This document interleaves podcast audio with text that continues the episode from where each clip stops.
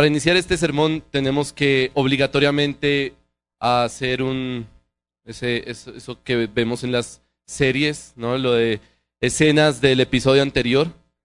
Toca recordar qué es lo que pasó en el, en el pasaje que estamos estudiando, pero que se predicó hace ocho días, y es justamente el mismo capítulo 2 de Daniel.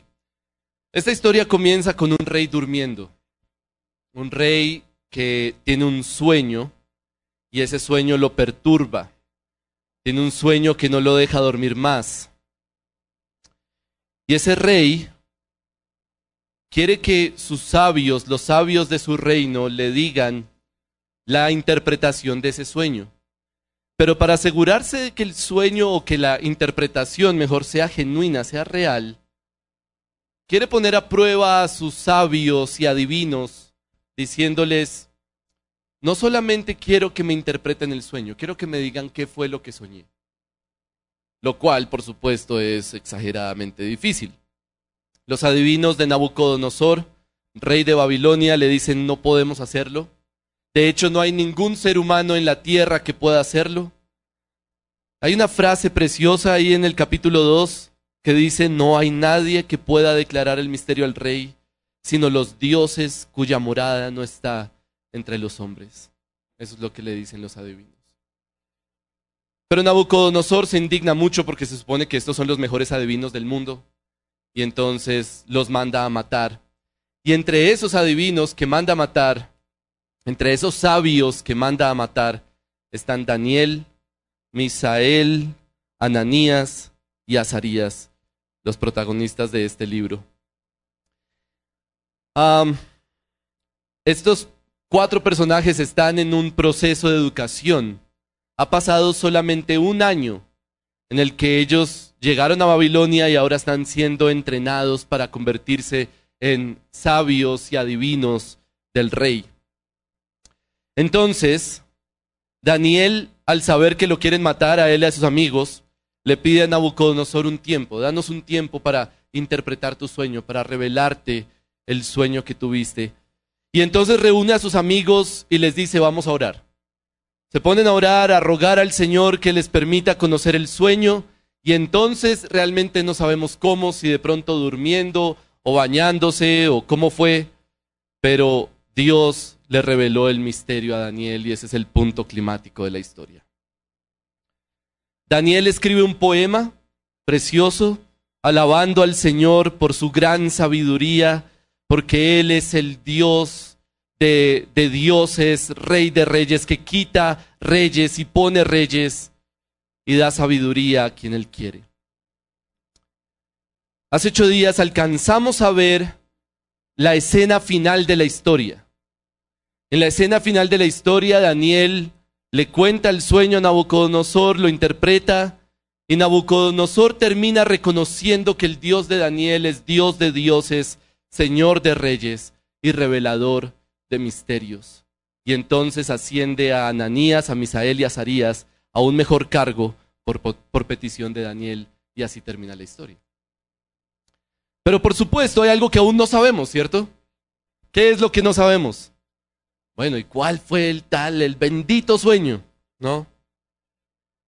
El polémico sueño que por causa de él casi un montón de gente muere, incluyendo a Daniel y a sus amigos. Pues hoy vamos a ver ese sueño, vamos a entenderlo y vamos a ver por qué es importante para nosotros. El título de este mensaje es Más allá de nosotros mismos. Más allá de nosotros mismos. Vamos a Daniel capítulo 2. Daniel capítulo 2 y voy a leer desde el versículo 25 hasta finalizar el capítulo. Daniel 2:25, esto dice la palabra de Dios. Entonces Arioc se apresuró a llevar a Daniel ante el rey y le dijo así, he hallado un hombre entre los deportados de Judá que dará a conocer al rey la interpretación. El rey le preguntó a Daniel, a quien llamaba Belsasar, ¿eres tú capaz de darme a conocer el sueño que he visto y su interpretación? Daniel respondió ante el rey y dijo, en cuanto al misterio que el rey quiere saber, no hay sabios, encantadores, magos ni adivinos que puedan declarar al rey, declararlo al rey, pero hay un Dios en el cielo que revela los misterios. Y él ha dado a conocer al rey Nabucodonosor lo que sucederá al fin de los días. Su sueño y las visiones que usted ha tenido en su cama eran estos. A usted, oh rey, en su cama le surgieron pensamientos sobre lo que habrá de suceder en el futuro, y el que revela los misterios le ha dado a conocer lo que sucederá.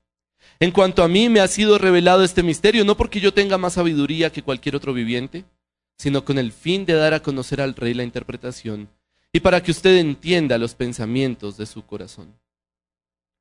Usted, oh rey, tuvo una visión en la que había una gran estatua. Esta estatua era enorme y su brillo extraordinario. Estaba en pie delante de usted y su aspecto era terrible. La cabeza de esta estatua era de oro puro, su pecho y sus brazos de plata, su vientre y sus muslos de bronce, sus piernas de hierro, sus pies en parte de hierro y en parte de barro. La estuvo mirando hasta que una piedra fue cortada sin ayuda de manos y golpeó la estatua en sus pies de hierro y de barro y los desmenuzó. Entonces fueron desmenuzados todos a la vez, el hierro, el barro, el bronce, la plata y el oro. Quedaron como el tamo de las eras en verano, y el viento se los llevó sin que quedara rastro alguno de ellos. Y la piedra que había golpeado la estatua se convirtió en un gran monte que llenó toda la tierra. Este es el sueño. Ahora diremos ante el rey su interpretación. Usted, oh rey, es rey de reyes, a quien el Dios del cielo ha dado el reino, el poder, la fuerza y la gloria. Y donde quiera que habiten los hijos de los hombres, las bestias del campo, las aves del cielo, Él los ha entregado en su mano y lo ha hecho soberano sobre todos ellos Usted es la cabeza de oro. Después de usted se levantará otro reino inferior a usted, y luego un tercer reino de bronce, que gobernará sobre toda la tierra. Y habrá un cuarto reino tan fuerte como el hierro.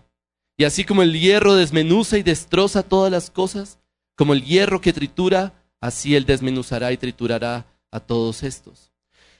Lo que usted vio, los pies y los dedos, parte de barro de alfarero y parte de hierro, será un reino dividido, pero tendrá la solidez del hierro, ya que vio el hierro mezclado con barro corriente. Y así como los dedos de los pies eran parte de hierro y parte de barro cocido, también parte del reino será fuerte y parte será frágil. En cuanto al hierro mezclado con barro corriente que ha visto, se mezclarán mediante simiente humana pero no se unirán el uno con el otro, como no se mezcla el hierro con el barro.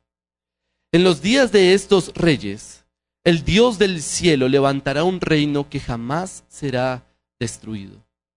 Y este reino no será entregado a otro pueblo. Desmenuzará y pondrá fin a todos aquellos reinos y él permanecerá para siempre. Tal como usted vio que una piedra fue cortada del monte sin ayuda de manos y que desmenuzó el hierro, el bronce, el barro, la plata y el oro. El gran Dios ha hecho saber al rey lo que sucederá en el futuro. Así pues el sueño es verdadero y la interpretación fiel.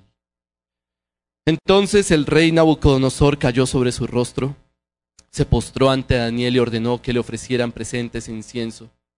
El rey habló a Daniel y le dijo en verdad que su Dios es Dios de dioses, Señor de reyes y revelador de misterios ya que tú has podido revelar este misterio. Entonces el rey engrandeció a Daniel y le dio muchos regalos espléndidos y le hizo gobernador sobre toda la provincia de Babilonia y jefe supremo sobre todos los sabios de Babilonia. Por solicitud de Daniel, el rey puso sobre la administración de la provincia de Babilonia a Sadrach, Mesach y Abednego, mientras que Daniel quedó en la corte del rey. Esa es la palabra del Señor, hermanos. Un pasaje como este tiene dos niveles de entendimiento, de significado. Es importante entender eso antes de empezar a estudiarlo y por lo tanto llegar a un entendimiento final del pasaje. Dos niveles de significado. ¿Por qué? Porque una cosa es Nabucodonosor y otra cosa es la gente que leyó este libro por primera vez. Es decir, Daniel escribió esto después de mucho tiempo de haberlo vivido seguramente, y tenía en su mente una audiencia a un pueblo que iba a recibir este libro. Pero es diferente esa audiencia a Nabucodonosor, que es el que tuvo el sueño y a quien Dios quiso revelarle este misterio. Así que es importante reconocer esos dos niveles de significado y si estudiamos el texto de esa manera, vamos a ver que el punto al que las dos ideas o los dos niveles de significado apuntan es que la sabiduría de Dios va más allá de nosotros mismos. Y considero que esa sería como una forma buena de expresar lo que este pasaje nos está diciendo hoy a nosotros. La sabiduría de Dios va más allá de nosotros mismos. Vimos en todo el pasaje, en el mensaje anterior, que eh, todo esto es acerca de la suprema sabiduría de Dios. Dios es sabio sobre todos. Dios es el que revela misterios. Dios es superior a todos los dioses, a todos los reyes, y Él revela su sabiduría a quien Él quiere. Pero ahora veremos que el sueño de Nabucodonosor complementa ese mensaje diciéndonos que esa sabiduría de Dios va más allá de nosotros mismos, va más allá de nuestra propia vida, va más allá de nuestro pequeño reino.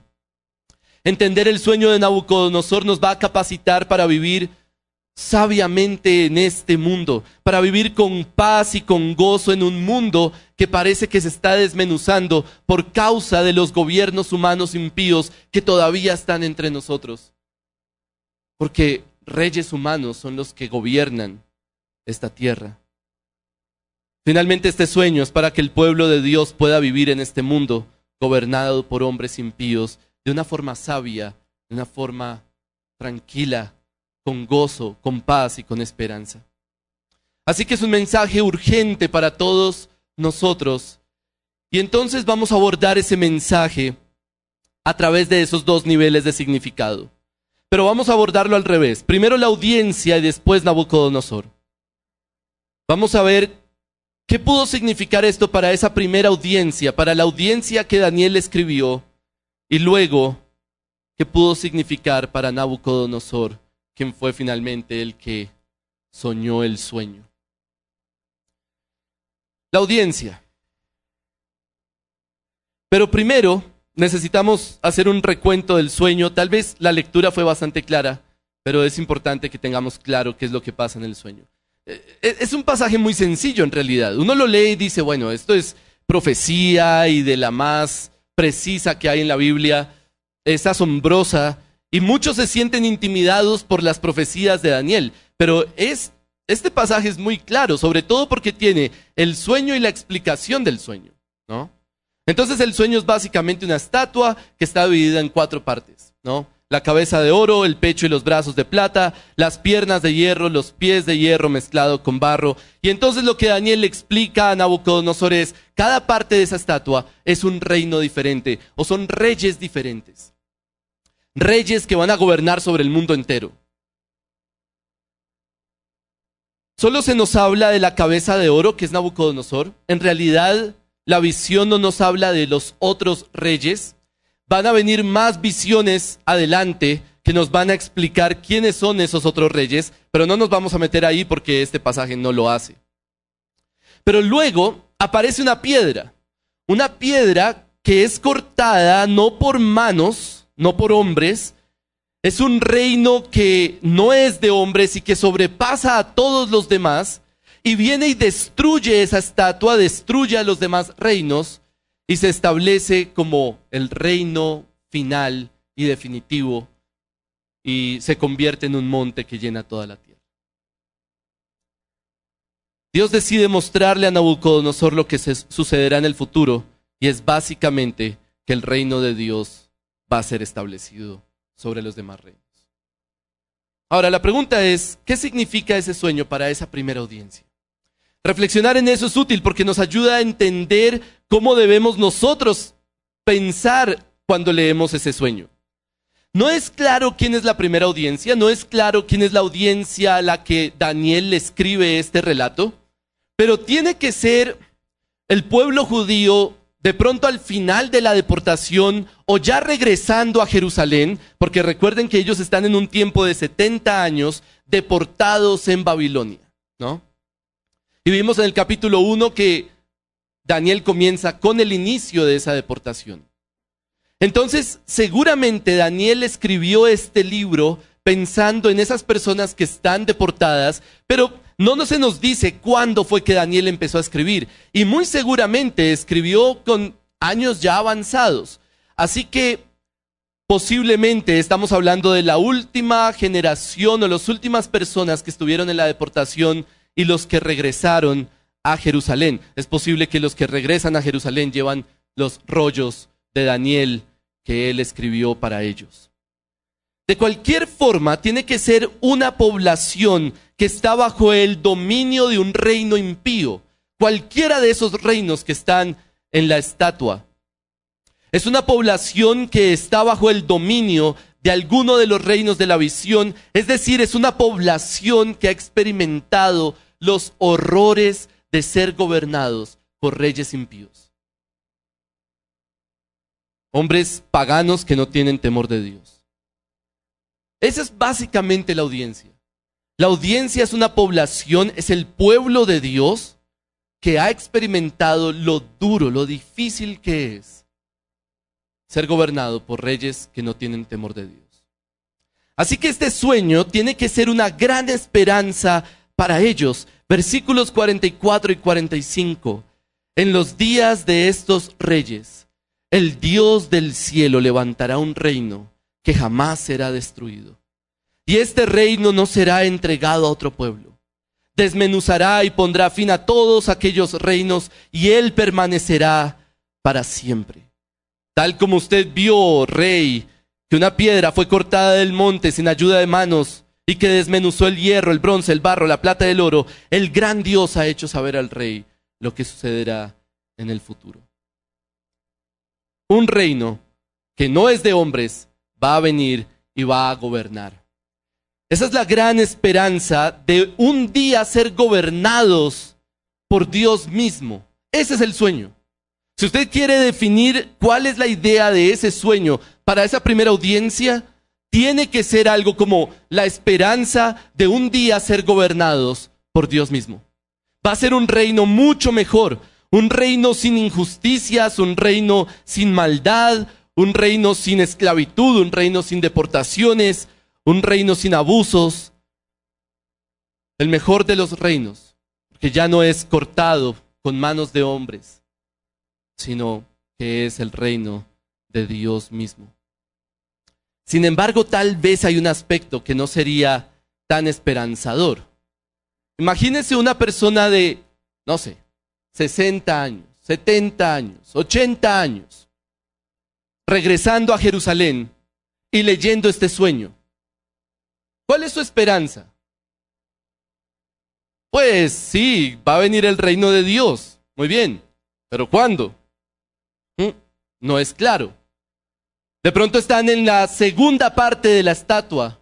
Todavía no han llegado a la tercera, porque cuando los judíos regresan a Jerusalén están en la segunda parte de la estatua, no en la tercera.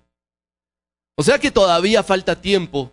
Y si ya tiene 80 años, pues posiblemente no va a haber el reino de Dios. ¿no? Posiblemente va a morir antes de que llegue el reino. Entonces, ¿cuál es la esperanza? Esa es la razón por la que en el pueblo judío, desde Job hasta María, la hermana de Lázaro, la esperanza en todo ese tiempo es resucitar un día. Un día vamos a resucitar. Por eso cuando Jesús le dice a María, la hermana de Lázaro, tranquila, o es Marta, no me acuerdo cuál de las dos les dice, tranquila, Lázaro va a resucitar. Ella dice, sí, yo sé que vamos a resucitar en el último día. ¿No? Como eso no me ayuda nada. No, no, tranquila, Lázaro va a resucitar. ¿No? Porque todos sabían, sí, un día vamos a resucitar y vamos a llegar a ese reino. Vamos a resucitar en ese reino. Y Dios va a gobernar para siempre. Algo así debía ser el entendimiento de esa primera audiencia, leer ese sueño y pensar, esto cómo es esperanzador para nosotros. Sin embargo, hermanos, yo les tengo una mejor esperanza. Porque este sueño es más esperanzador para nosotros que para la primera audiencia. ¿Y por qué? Y bueno, algunos de ustedes estarán pensando, bueno, aquí va a conectar con el Evangelio o algo así, ¿no? sí, pero, pero quiero que entiendan esto. La razón por la que ese sueño es más esperanzador para nosotros que para la primera audiencia es porque ese reino ya está. Porque ese reino ya llegó. Esto no es un sueño para nuestro futuro. Es un sueño para nuestro presente y de hecho nuestro pasado. Ese reino ya llegó. entonces muchos dirán, pastor, pero ¿cómo así? ¿Eso no está hablando de la segunda venida de Jesús? Eso no está hablando de cuando Jesús venga y destruya todos los reinos de la tierra. Sí, sí, por supuesto que sí. Pero si usted hace una lectura natural de la Biblia, si usted pasa a Daniel y sigue leyendo y leyendo y leyendo, llega un punto en el que usted se da cuenta naturalmente de que en realidad ese reino ya llegó. Antes de que Jesús apareciera en escena, Juan el Bautista preparó su camino y ¿qué fue lo que dijo? Arrepiéntanse, porque el reino de los cielos se ha acercado. No, no dijo se va a acercar, se ha acercado. Entre muchos ejemplos que yo podría citarles, quiero recordarles un día en el que Jesús está peleando con los fariseos, como siempre. Y Jesús echa fuera un demonio y los fariseos dicen, él echa demonios en nombre de Belcebú, el príncipe de los demonios. Cuando Jesús escucha eso, él le dice a los fariseos, ok, ustedes tienen dos opciones. La primera opción que tienen es que Satanás está en contra de Satanás y eso significa que el reino de Satanás no va a prosperar, lo cual es una buena noticia. La segunda opción que tienen es que yo echo demonios por el Espíritu de Dios. Y si es la segunda opción, ¿qué pasa? El reino de Dios ha llegado a ustedes. El reino de Dios está entre ustedes. Jesús dijo muchas veces que su venida implicaba que el reino de Dios ya llegó. De hecho, Jesús murió y resucitó y una de las cosas que hizo en esos 40 días fue reunir a sus apóstoles, a sus discípulos y decirles, toda potestad me ha sido dada en el cielo y en la tierra. En otras palabras, no solamente el reino de Dios se ha acercado, no solamente el reino de Dios ha llegado a nosotros, sino que el rey de ese reino ya fue coronado y está en su trono, sentado, gobernando. El reino de Dios ya está vigente, hermano. Esa piedra ya fue cortada. Esa piedra ya está en acción. Por eso es que Pablo puede decir algo como en Colosenses, que lo vamos a estudiar esta semana, Dios nos libró de las tinieblas y nos trasladó a dónde? Al reino de su Hijo. Si usted fue sacado por Dios de las tinieblas, significa que usted ya está en el reino de su Hijo amado. O el autor de Hebreos, como leímos hace un momento todos en voz alta. Hemos recibido un reino inconmovible y por eso podemos vivir en gratitud. Todo en pasado, no en futuro. Entonces alguien puede preguntar, bueno, pero entonces no hay esperanza, ya, ya esto es todo lo que hay, ya llegó el reino, ya se acabó. No, por supuesto que no. Lo que pasa es que nadie se imaginaba, nadie tenía idea de que el reino de Dios iba a entrar en la historia en medio de los reinos humanos, sin necesidad todavía de destruir esos reinos humanos.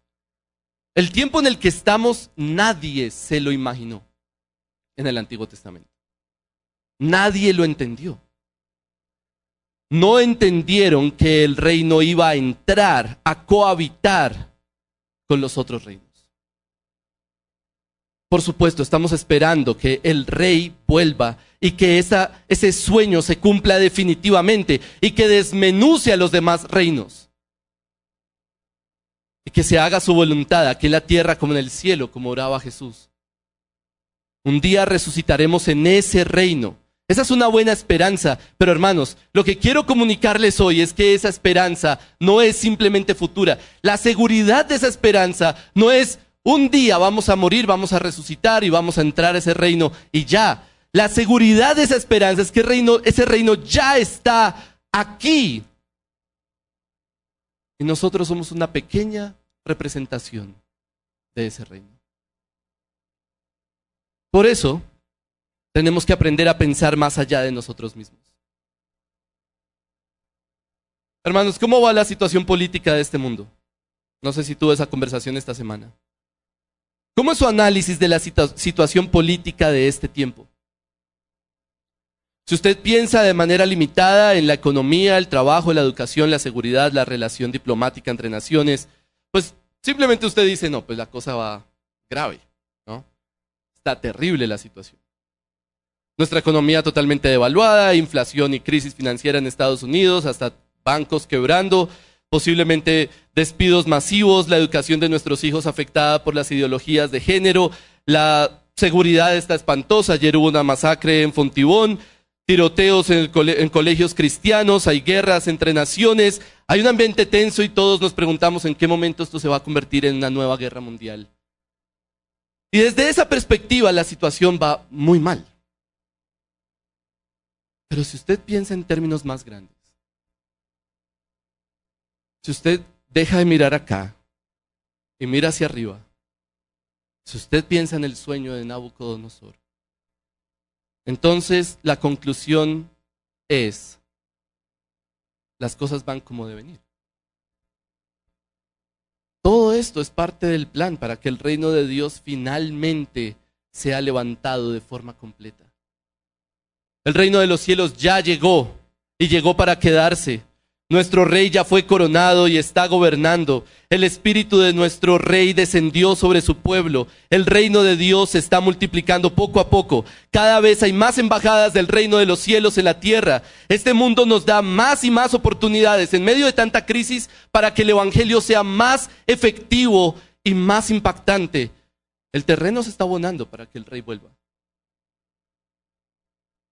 Y vuelva a desmenuzar los demás reinos. Todo está marchando de acuerdo al plan. Si alguno le tiene temor a los gobiernos humanos de este mundo, si alguno de ustedes siente temor por las crisis en las que estamos, es entendible primero porque esa estatua, esa estatua es de aspecto terrible, ¿no? Dice el versículo 31, usted, oh rey, tuvo una visión en la que había una gran estatua, esa estatua era enorme, su brillo extraordinario, estaba en pie delante de usted y su aspecto era terrible. Los reinos de esta tierra dan miedo. Estoy de acuerdo con usted. Pero permítame recordarle una verdad de este sueño, una verdad sumamente importante para nosotros que nos revela este sueño. Versículo 39. Después de usted se levantará otro reino. ¿Cómo es ese reino? Inferior a usted. Luego un tercer reino que es aún más inferior, porque ya no es de plata, es de bronce. Y luego vendrá uno de hierro mezclado con barro, y no significa que no sea poderoso, es un, es un reino fuerte, pero al mismo tiempo es que es frágil. ¿Por qué? Porque es un reino dividido, porque los hombres no van a lograr unirse suficientemente como para hacerle frente a la piedra que viene después. Y toda esa explicación de el hierro mezclado con barro es simplemente para decir, mire, rey, finalmente esos reinos cada vez son más débiles. Y creo que ningún país hoy puede darle la talla al imperio romano o algo así, si usted lo piensa de esa manera. Cada vez más divididos, cada vez más frágiles. El reino de Dios es más poderoso y ya está vigente. Así que hermanos, el sueño de Nabucodonosor es más esperanzador para nosotros. Solo tenemos que pensar más allá de nosotros y reconocer que ya no es solo la estatua, sino que estamos en el tiempo en que la piedra ya está en acción.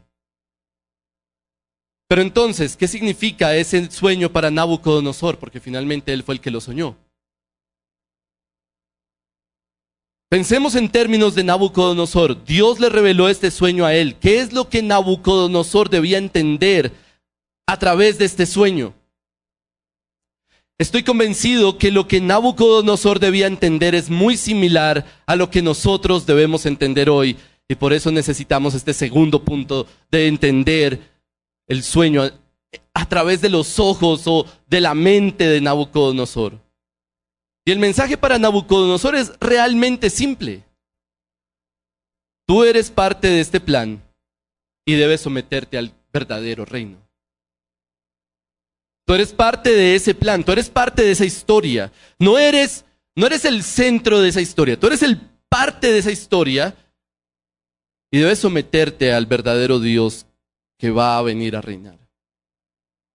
Hermanos, pensar en que la sabiduría de Dios es más grande que nosotros mismos es básicamente tener la convicción y la seguridad y, como la reflexión intencional de que nosotros no somos los protagonistas de la historia de este mundo.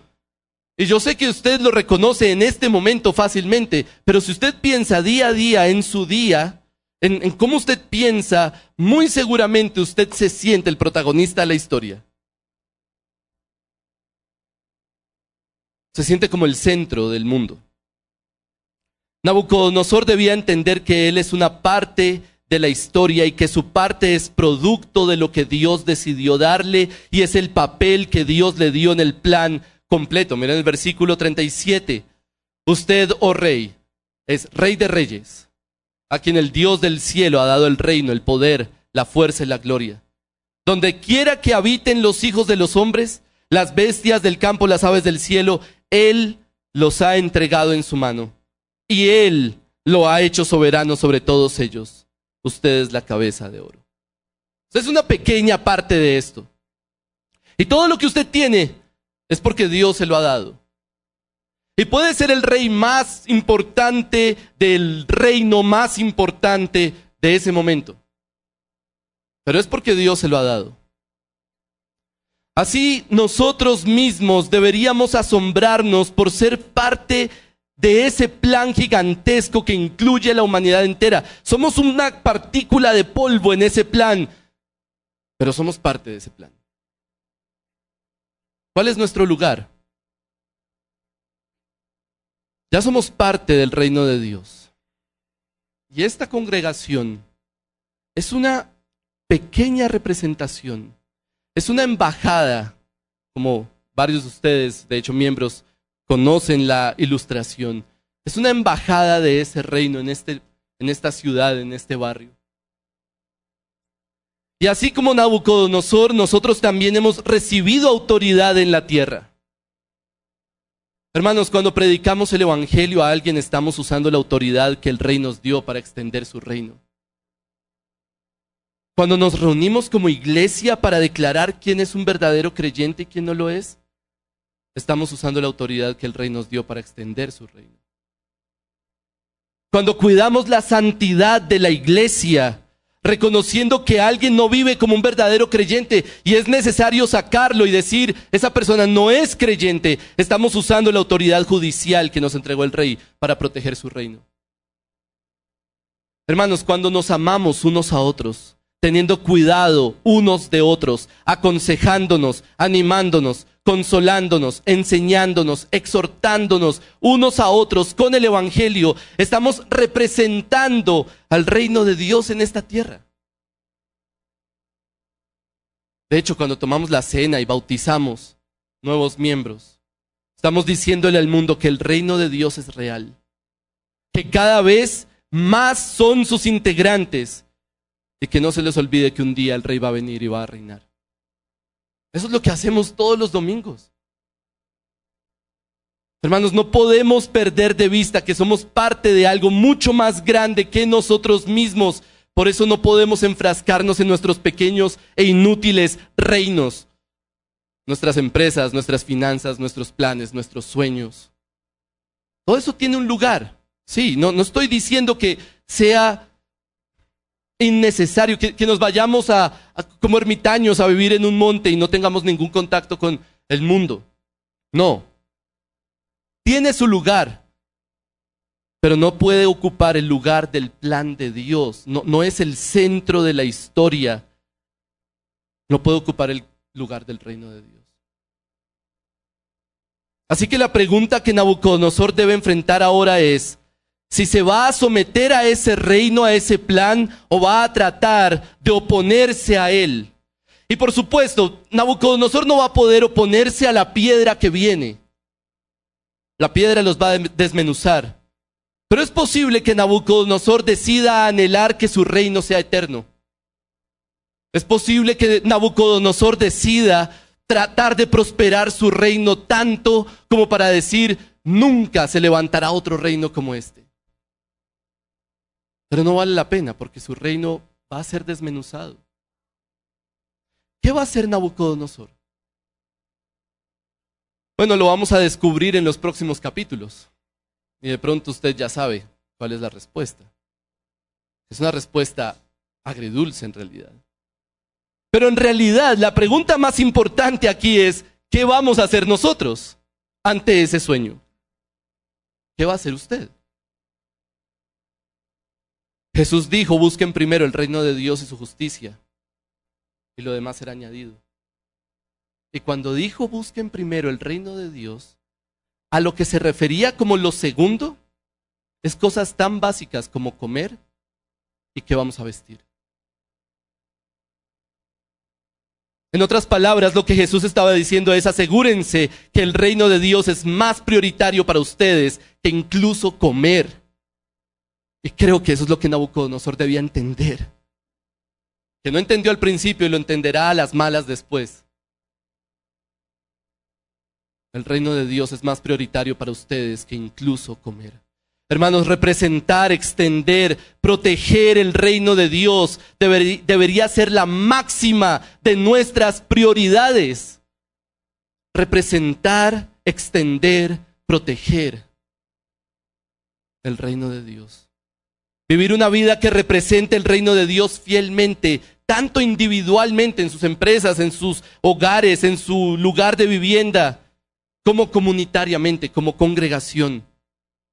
Dedicar nuestros esfuerzos a extender el reino de Dios, plantando iglesias y predicando el Evangelio. Esa debería ser nuestra prioridad. Supervisar y cuidarnos unos a otros para asegurar que el reino de Dios esté protegido de las serpientes que quieren entrar a engañar. Y ayudarnos unos a otros a crecer en el conocimiento de nuestro Señor Jesucristo para fortalecer las murallas de ese reino. Y decirle claramente al mundo, aquí está el reino y ustedes no son reino. Eso es prioritario en la historia de la humanidad, antes que nuestras empresas, que nuestros trabajos, nuestros hijos, nuestras finanzas, nuestros sueños, más importante incluso que solucionar el problema del hambre mundial. Eso es más prioritario, porque esa es la historia. La historia es acerca de ese reino que viene que ya está acá y que un día va a estar completo. Pregunta, hermanos, ¿qué vamos a hacer? ¿Qué va a hacer usted ante el sueño de Nabucodonosor? ¿Vamos a someternos al reino de Dios anhelando y siendo parte de él?